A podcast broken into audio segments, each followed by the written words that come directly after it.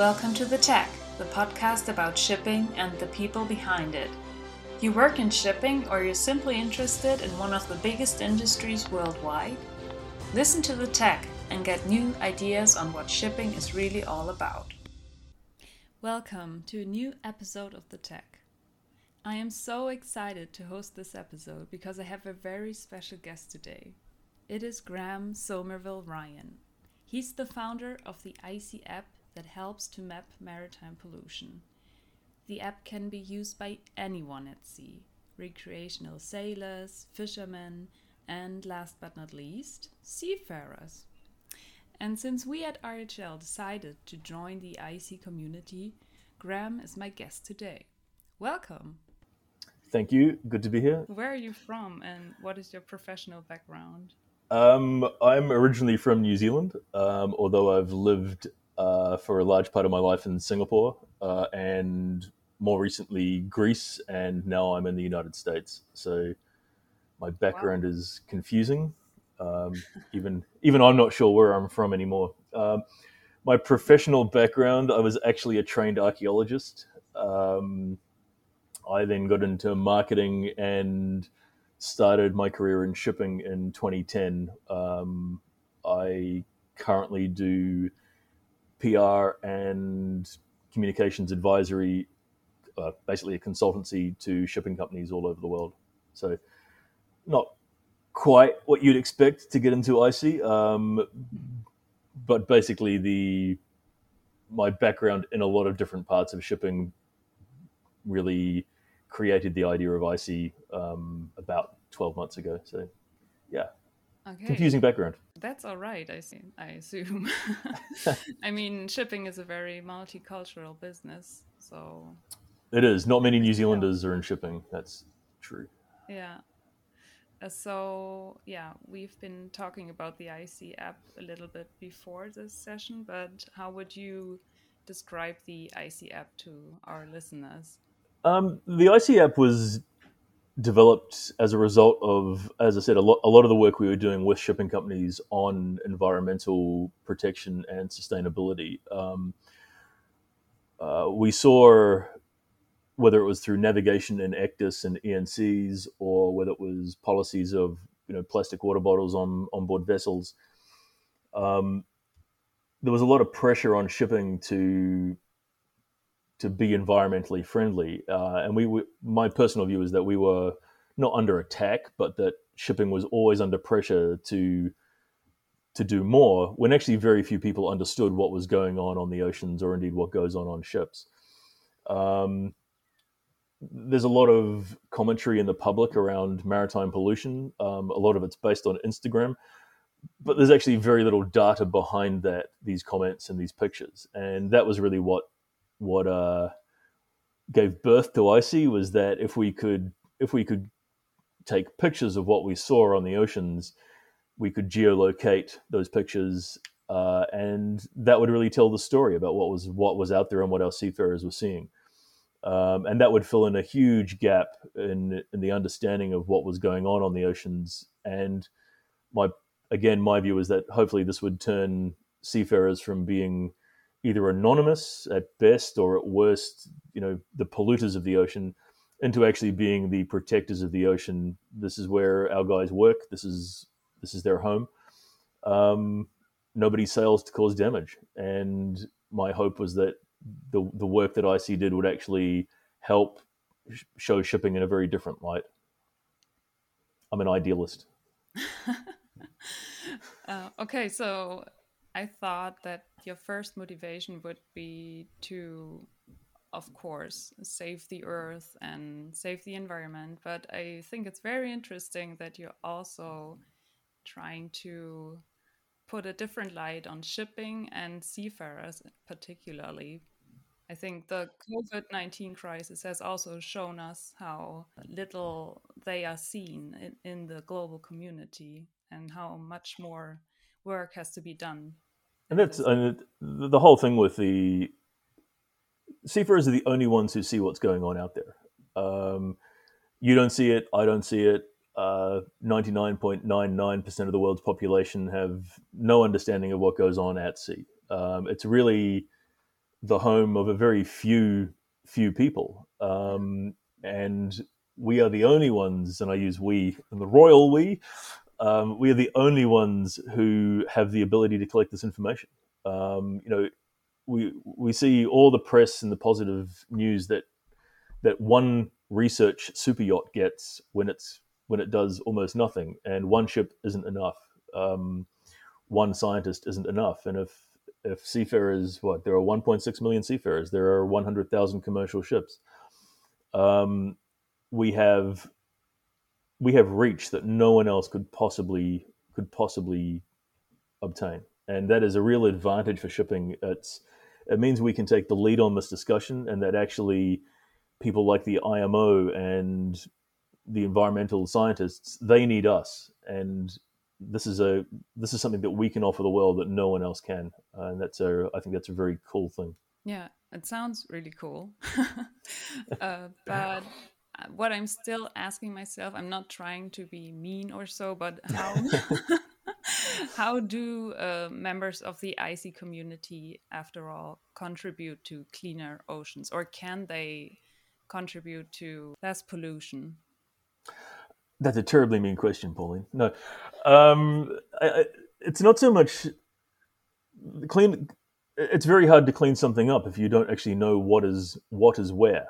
Um, and That's we've all we've all heard of the ocean cleanup. Um, you know the the over twenty million dollars that was spent building a boom in the Pacific that didn't clean anything up because there was no data behind it. Um, and, and this is this is really it's the data behind IC that will lead to cleaner oceans. Um, the IC app has already been used to provide data to beach cleanup efforts. Um, so our, you know, basically before a cleanup took place, our team went out and they mapped the problem so that when the volunteers showed up, they knew where to go. That is how we can contribute to cleaner oceans.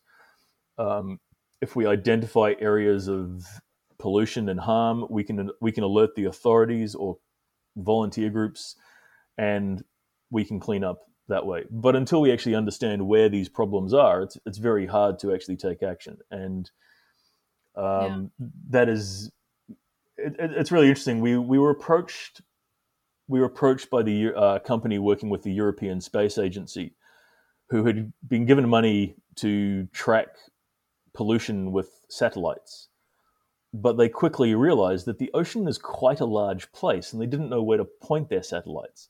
So even the even the world's top scientists and space technology is not as useful as a seafarer um, because they don't know where things are. Uh, you know, it's a it's a it's a large ocean to be looking for a very very small uh, buoy on top of a net, and this is this this was sort of a was a wonderful moment where they needed us more than we needed them. Um, but it's providing this information that allows people that are far smarter than me to come up with solutions to solve this problem. Um, we don't. We know seafarers can't clean up. You can't stop a vessel to pick something out. We know that that's not feasible and it's not safe. But we also know that the least people can do is take a photo to let others know what's going on. Uh, and with data will come solutions, and that's pretty much a, a, a given in terms of the what is lacking in the, in the what is lacking in the understanding of pollution. I see. there you go. That's a pun. I just realized that. Uh, so, uh, would you say that using the IC app can also change the general mindset regarding maritime pollution and one's own ecological footprint. Yeah, and that, that's a feature that we built into the app. Um, I mean, just very basically, the app is held on someone's personal device. You take a picture, we get GPS coordinates and a timestamp, and that allows us to understand what is what is present at a moment in time. That is that is all we're looking for. We put those on ENCs, and we can put modeling, uh, weather modeling over that, or wind currents, um, basically. Um, when we first developed the app, um, I mean, I was I was living in the Mediterranean, which has a reputation for being wonderful and clean, um, and I was horrified when I started taking data of just how much how much pollution was on the beaches there. And we built into the app the ability to mark when you take a picture of a, of something you see, you can give it one of four very broad tags um, categories. Uh, but we also mark that you can mark those points as recovered. Um, so a unrecovered point will be blue on our map. A recovered point will be green.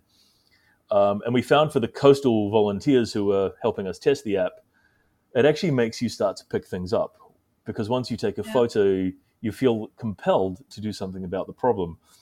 Um, and indeed, my, my wife had to stop me from picking things up eventually. Um, but this this we hope will change behavior because people will want to show that they have done good rather than just that they are marking pollution. Um, so for the for the coastal volunteers and maybe for the recreational sailors, yes, we we have sort of built in the encouragement to to recover things.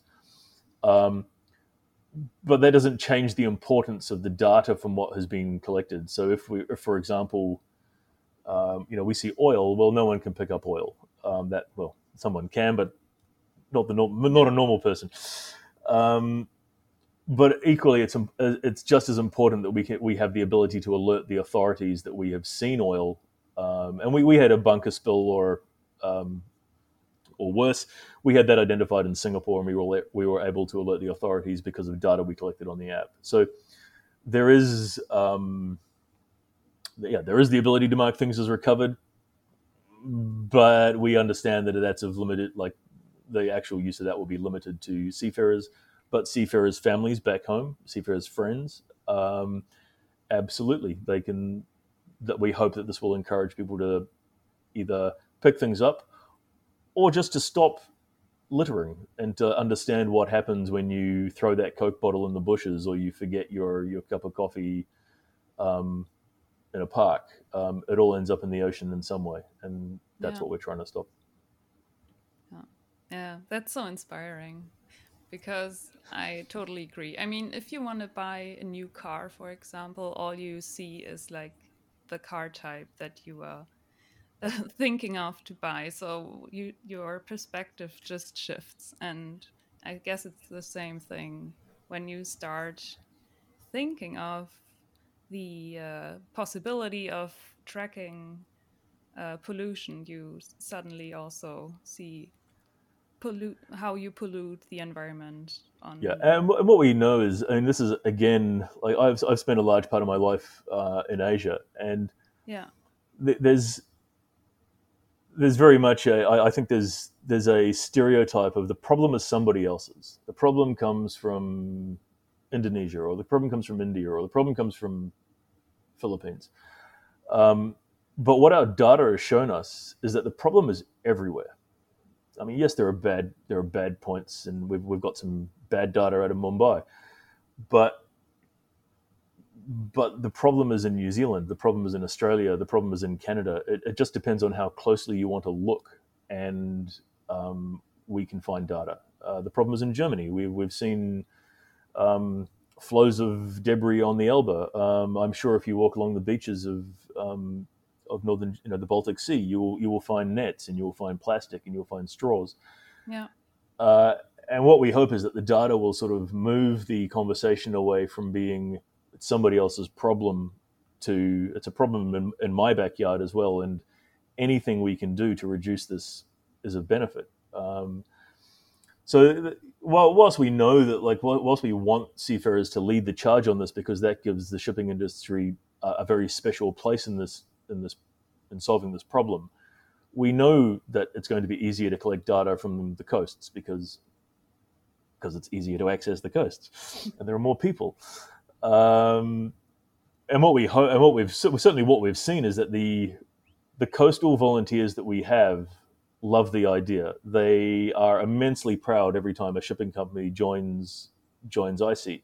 And we we every time you know when um, when you guys joined, um, we sent we sent out the note to all of our volunteers, going, you know, great news, another company, and everybody's really pleased that, you know, we've actually had people write to us, go going, oh, these sh- these shipping guys are amazing, which is probably the first time in hundred years that people have been pleased about shipping.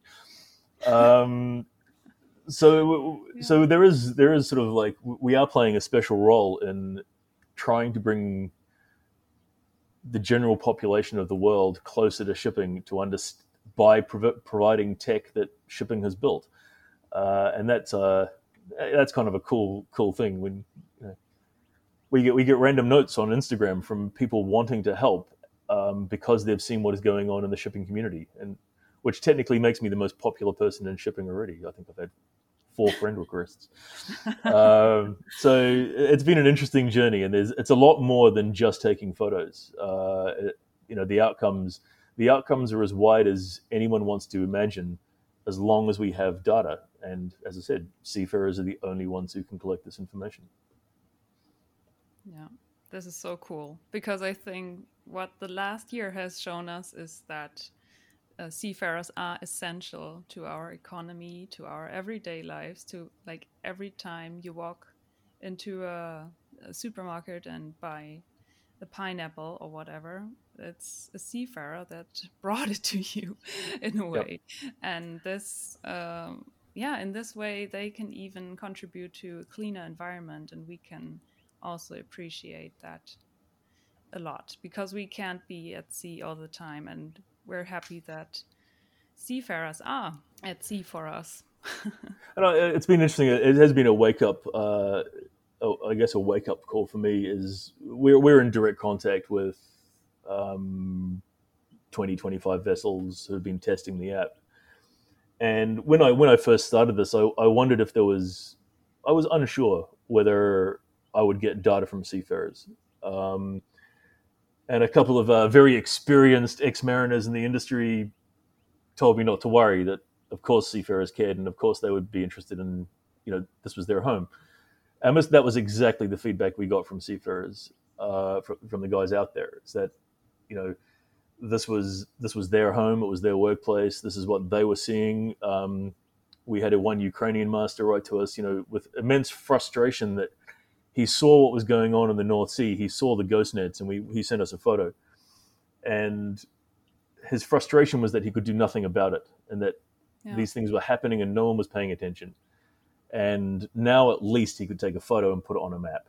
And mm-hmm. maps change everything. Uh, it's, it's been fascinating, like working with the authorities who can dismiss things very quickly unless there's a map, because a map is yeah. visualize data. Yeah. And when evidence is put in front of them, and in our in our I guess ENC for one of a one of a better word, in our ENCs you can see every point that has been recorded, and if you tap that point, you can see the photo. So there's no debate about what is out there. It's not a yeah. It's not a guess, and it's not an opinion. It's yeah. actually a photo. Uh, and the authorities can choose to ignore this, but that doesn't stop the evidence from being there and once you've once you've got evidence, um, people feel like they have to take action, which is what which is exactly what we want. Uh, so it does change the way uh, the ocean can't be ignored because it's far away. The problem is, uh, in fact, the very first seafarers will love this.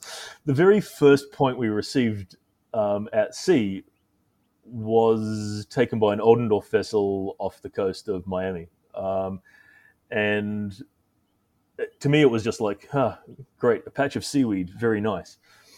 Um, but then we showed it to to some officials in, in the US, and they went, "Oh, that's sargassum seaweed. Uh, we have to report that. Uh, if, if it lands on the coast, it's compo- it's legally our legal requirement that you clean this up." And they were their comment was like, so now feasibly ships could report this, so we could map and model when it's going to arrive and where. Um, that makes life much easier for us. And so, again, my lack of understanding of what goes on at sea was painfully, painfully obvious. But it just shows that like what was lacking is is the data um, being put in front of the right people, uh, and it was just an example of how even something as innocuous as a photo of seaweed can have is important to somebody out there, um, and especially when it's on a map. And that yeah. that was very it was a great great icy moment right at the beginning. That's a nice kickoff, I'd say. very cool. So, why were you so fascinated in this whole topic? Would you say that were you always interested in protecting the oceans, or was there a certain point in your life when you decided to start action, uh, to take uh, I mean, my, my first my first view on this was not environmental. It was to it was to protect shipping and show that we're not yeah. we're not as bad as people think. Like that was that was really my. I mean, I'm a marketing guy. That was my initial. That was my initial, I guess, driving driving motivator. Yeah. Um, that you know, seafarers weren't bad. Ships aren't bad. Um, yes, we're not perfect, but nor are we the nor are we responsible for ninety percent of ninety nine percent of what is out there. Um, that said, when I started actually mapping the problem, when I, when the tech first became available, I became an environmentalist very quickly. um, when you actually see what is out there yeah. and, and, you're mapping it, your views change very quickly of, of like what what are we doing? Um, so I wasn't an environmentalist. I was a, a fan of shipping. Um, I'm now both, I guess. Um, I mean, I, I now sort of map compulsively because I can claim it's my job. Um, but no matter where you are, whether you're in Washington D.C. or Paris or Hamburg, if if you pay attention to what is around you, it's terrifying what's going on. Um, you know, I, I, even now take photos out the window of a car. Um, it's, it's, my it's my own ship. There you go. Yeah. Um, but uh, I think it's important that we realize this that it, it is um, the data is valuable no matter where it comes from. Uh, you know, whether it's a city, the drains all lead to the ocean, the sewers lead to the ocean. Um, yeah. The things we see at sea, um, there's there's too much going on that is that because it ends up in the ocean, it can be ignored. Uh, the science behind all this is very sketchy at best. Um, there's not a lot of real information out there, and this this causes problems because it means when when claims are made that are not true, it damages all of our efforts to protect the ocean. Uh, and this is why the the photos are so important. Um, we have to understand what is going on out there. And again, I know I'm coming back to the same point over and over again.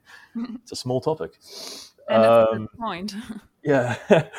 um, but yeah, I mean, I, I think, um, and again, the feedback from the seafarers who are involved in this is that uh, for want of a better word, they are environmentalists. They want to protect the oceans for their kids. Um, that has been the recurring theme from every seafarer that is, that is involved. Is it's my home, um, and I want it to be there for my kids. It's as simple as that.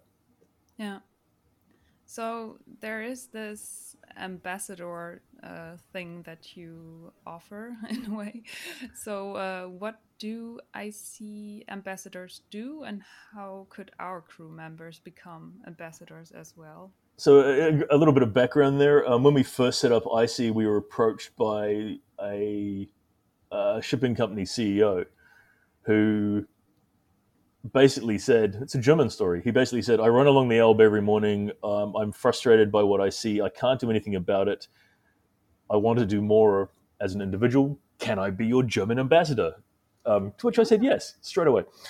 Um, but this got us thinking about how individuals wanted to be involved, and rather than IC being just some distant, far off company, or we're not a company, we're a, we're a, a non-profit um, but something that was separate from the people in the industry, we realized that very, very quickly that actually we, we were far stronger if individuals who were interested in this could play a personal role in this.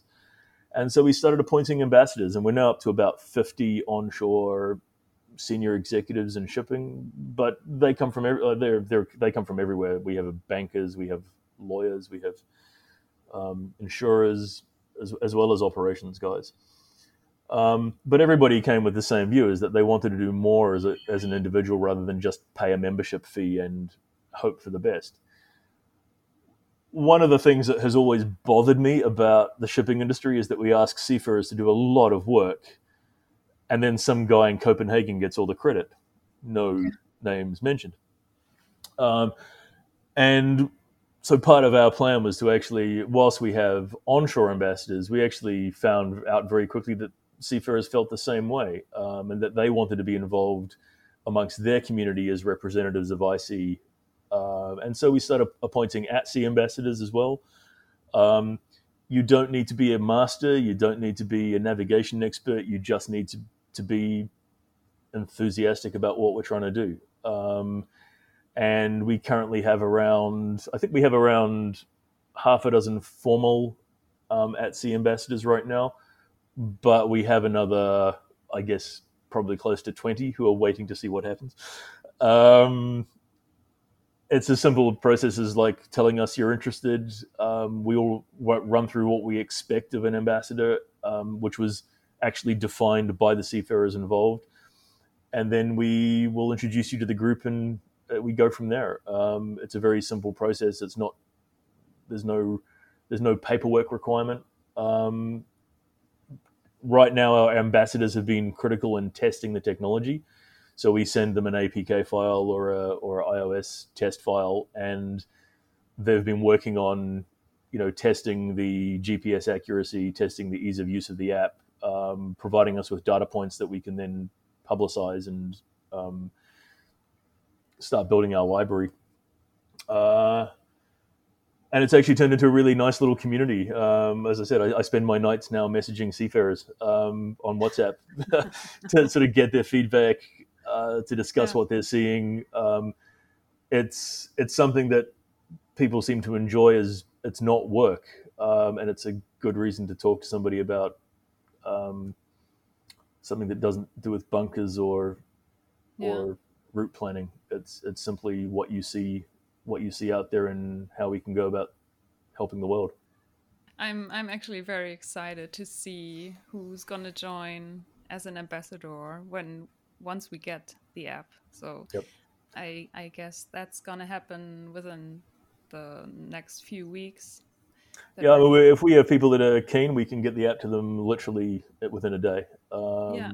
we, we found that most seafarers are more technically um, technically skilled to load these things on their phones than I am, um, which is useful. Um, but yeah, I mean, it, basically, we this is a job that is not going to be it's not going to be solved by Graham. It's not going to be solved by um, Paulina.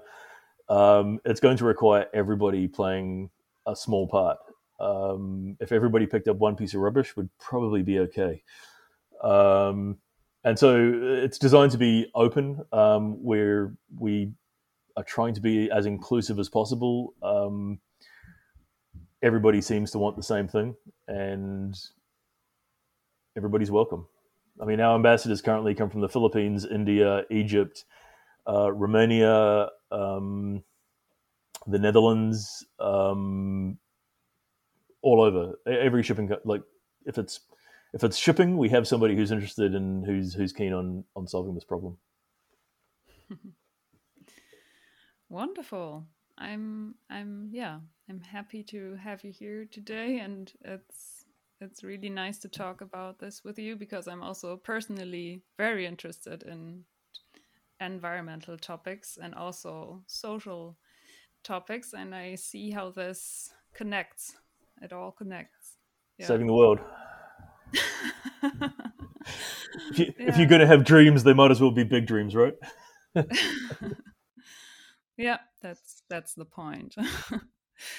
okay, I thank you for your time, and I guess we'll catch up soon to find new nice marketing strategies to make IC even bigger.